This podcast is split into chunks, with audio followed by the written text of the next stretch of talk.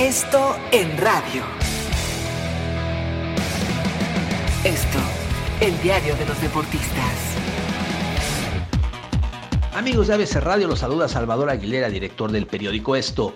¿Qué le espera a la selección mexicana en la Copa Oro si conforme pasan los días hay más bajas en el equipo? Primero, los que no quisieron estar como Carlos Vela, Héctor Herrera y el Chicharito. Después, los que por lesión también han quedado fuera como sucedió el fin de semana con Miguel Ayun. Y ahora con el Chucky Lozano quien requiere más tiempo de recuperación y ya fue descartado por el cuerpo técnico que no contempló en esta ocasión al Tecatito Corona otra baja importante. No olvidar que Laines fue considerado para el Mundial Sub-20, torneo en el que le ha ido muy mal a México y está al borde de la eliminación.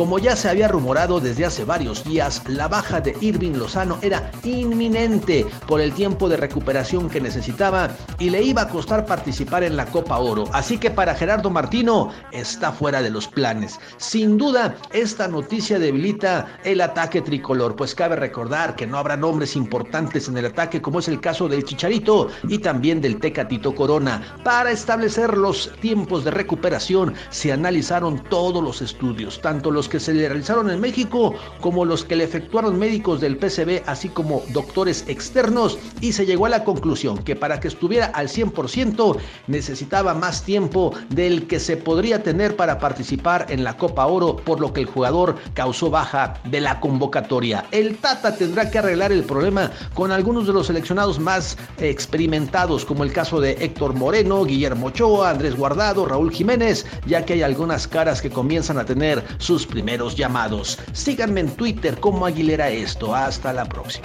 Esto en radio. Esto, el diario de los deportistas.